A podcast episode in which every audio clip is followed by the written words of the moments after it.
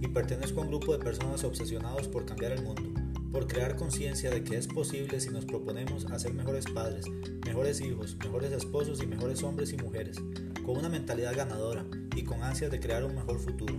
Si eres o quieres ser parte de este grupo de personas, te doy la más cordial bienvenida a mi podcast y espero entregue valor a tu vida.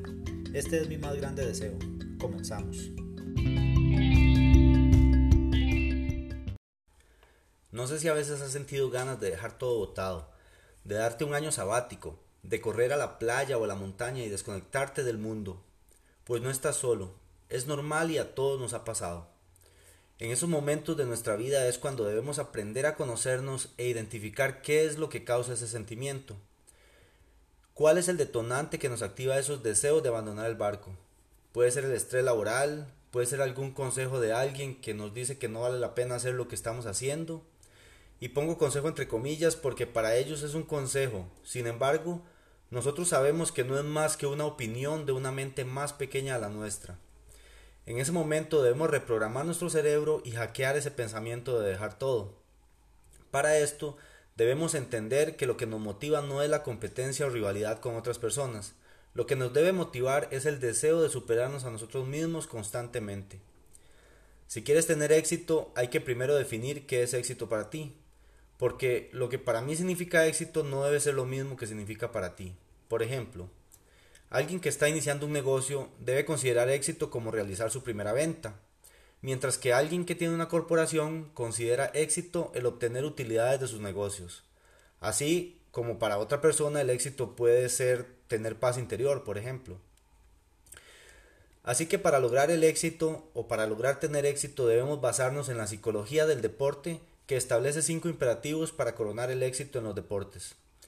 El primero es motivarse a sí mismo, para así no depender del apoyo anímico del entrenador, del reconocimiento público en forma de aplausos o recompensas materiales, ni de los contrincantes, porque a veces se gana, a veces se pierde.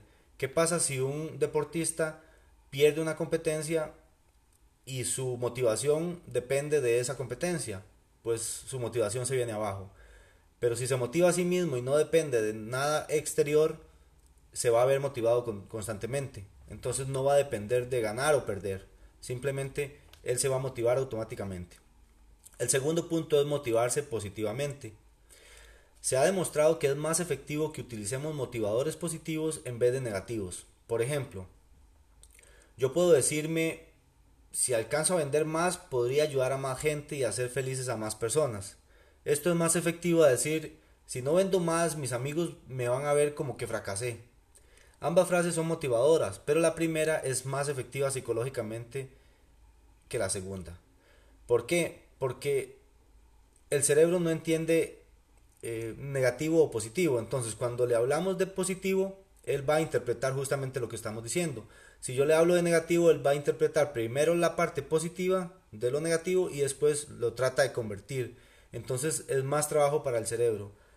Esto es muy sencillo de identificar, por ejemplo, eh, si yo te digo, imagínate eh, un elefante rosa, lo primero que te imaginas es un elefante rosa, si yo te digo, no te imagines eh, una jirafa azul, lo primero que te imaginas es una jirafa azul y después tratas de eliminar ese pensamiento, así funciona. Entonces, si nosotros tratamos de motivarnos negativamente, lo que hacemos es más bien lo contrario. Estamos tratando de meterle cosas negativas a nuestro cerebro y de esta forma evitamos eh, más bien motivarnos, más bien nos desmotivamos. El tercer punto es motivarse adecuadamente. Las expectativas y metas demasiado elevadas producen una presión excesiva sobre el rendimiento, generando frustración y ansiedad. Por ejemplo, si estás en un multinivel y estás empezando, no te pongas como meta alcanzar el máximo nivel. Preferiblemente ponte como meta inscribir a una persona en tu red, luego a 5, luego alcanzar el primer rango y ahí puedes ir modificando tus metas. Esto es importante porque las personas a veces creen o creemos que una meta es aquello que tengo que alcanzar y tengo que trabajar por esa meta y es una meta a largo plazo y tengo que trabajar por ella y al final, si no llegamos en el tiempo definido, vemos que no pudimos, nos sentimos fracasados, nos sentimos frustrados y ¿qué, fue lo que pasó? Que nos definimos una meta muy inalcanzable, una meta que está bien, se puede alcanzar, pero primero mejor definámonos metas pequeñas. Pequeñas metas que podemos ir cumpliendo y podemos ir modificando. La meta no es eh, simplemente yo me defino esta meta, ya lo logré y listo. Cuando, cuando alcanzamos esa meta, nos vamos a dar cuenta que podemos definir unas metas más grandes para poder continuar avanzando. El cuarto punto es motivarse con constancia. Si nuestra actitud hacia el éxito sufre fluctuaciones, nunca llegaremos al éxito. Debemos ser constantes en este proceso.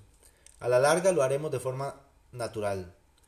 Entonces, ¿qué pasa? Muchas personas un día están motivados y que quieren trabajar, el otro día ya no quieren, están eh, que no, que mejor no, otro día se levantan motivados y a mediodía dicen, ay, la verdad es que mejor eh, no me siento motivado, no me siento bien, mejor dejo esto botado, mejor inicio otro proyecto.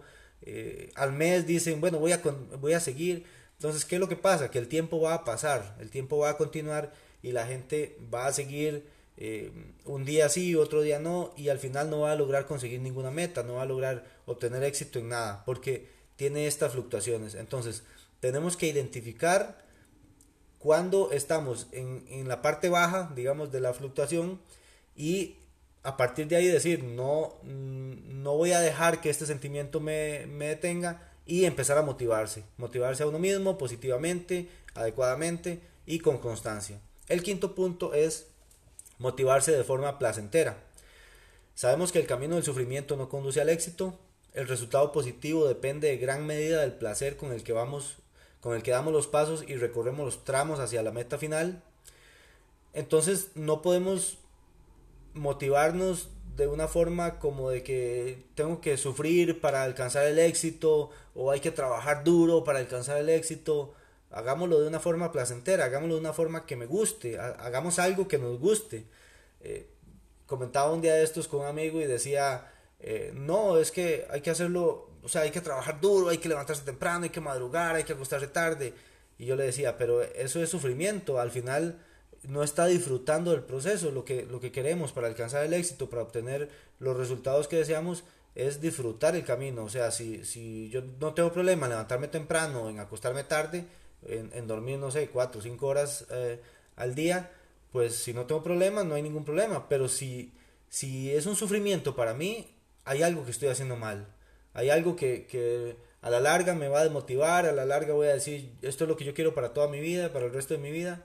No. Entonces, una buena técnica es trabajar en algo que te guste, aunque sea gratis.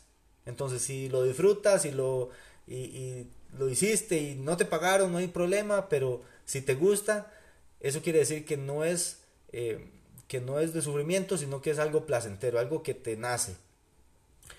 Para terminar, lo más importante es determinar tu estructura característica para motivarte, ya que quien sabe cómo motivarse puede aprovechar ese conocimiento aplicándolo a cada una de las tareas que componen su camino al éxito. Identifica cómo, cómo te motivas eh, personalmente. No, no cómo se motivan otras personas, sino cómo tú te motivas. ¿Cuál es eh, esta forma, es característica, esta forma específica en la que tú te motivas? Y trabaja en esa. O sea, ya una vez que te identificas y dices, ok, eh, a mí me gusta motivarme todos los días en la mañana, eh, apenas me despierto, eh, digo una frase que me motiva y listo, con eso aguanto todo el día, o tengo que estar, ponerme una alarma para, mm, o frases motivacionales en el fondo del escritorio, o por alrededor de la casa poner frases motivacionales. cada persona tiene su forma característica de motivarse. No les puedo decir mi forma de motivarme porque tal vez no es la misma que, que te va a servir para ti, pero eh, básicamente es esto. Entonces, eh, ojalá que te haya servido. Soy Daniel Montero y te invito a seguirme en mis redes sociales. En Facebook me puedes encontrar como DA Montero B, al igual que en Instagram. Y no olvides suscribirte a mi podcast para que te siga llegando contenido de este tipo. Nos vemos.